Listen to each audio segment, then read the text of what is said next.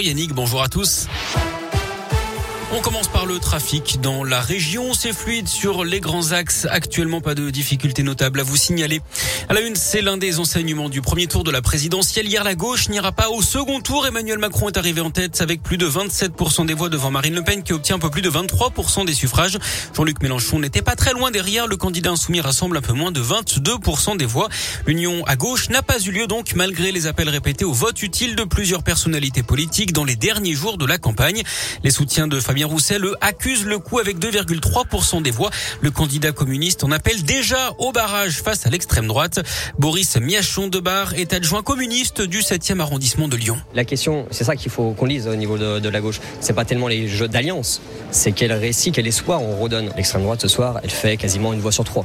Donc, on va pas faire de détour. Nous, on va appeler dès ce soir à faire barrage à Marine Le Pen au second tour. Et j'ai envie de dire pour le candidat Macron, ni pardon ni oubli. Mais on ne laissera pas euh, Marine Le Pen le pouvoir en France. D'autres candidats ont aussi appelé à faire barrage à Marine Le Pen en votant pour Emmanuel Macron. C'est le cas de Valérie Pécresse et de Yannick Jadot qui n'ont pas franchi la barre des 5%, mais aussi de Philippe Poutou, Anne Hidalgo qui a signé le plus mauvais score de l'histoire du PS avec 1,7%. Seuls deux candidats ont appelé à voter pour la candidate du Rassemblement national au second tour. Éric Zemmour, 7% hier et Nicolas Dupont-Aignan, 2%.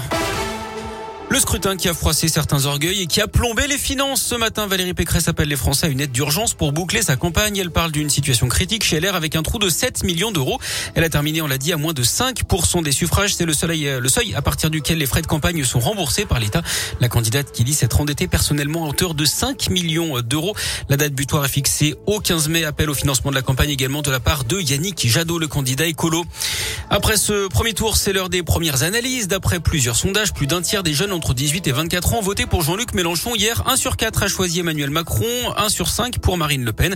Le président sortant est en tête hein, chez les plus de 65 ans, loin devant la candidate du RN et le leader de la France insoumise. Marine Le Pen qui arrive en tête chez les 25-49 ans.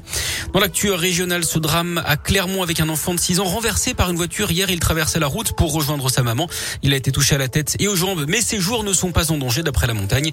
Les tests d'alcoolémie du conducteur se sont révélés négatifs. Le soulagement à Lyon, une adolescente de 16 ans portée disparue depuis mardi dernier à Dessine dans l'Est lyonnais a été retrouvée saine et sauve. Hier, la police l'annonce ce matin. Et puis dans la région, la fin du salon de l'auto à Eurexpo près de Lyon aujourd'hui. Les amateurs de belles mécaniques ou ceux qui cherchent un véhicule d'occasion notamment ont jusqu'à 20h ce lundi. On termine par du sport avec du tennis et les premiers Français attendus sur les cours de la terre battue du Masters 1000 de Monte Carlo aujourd'hui.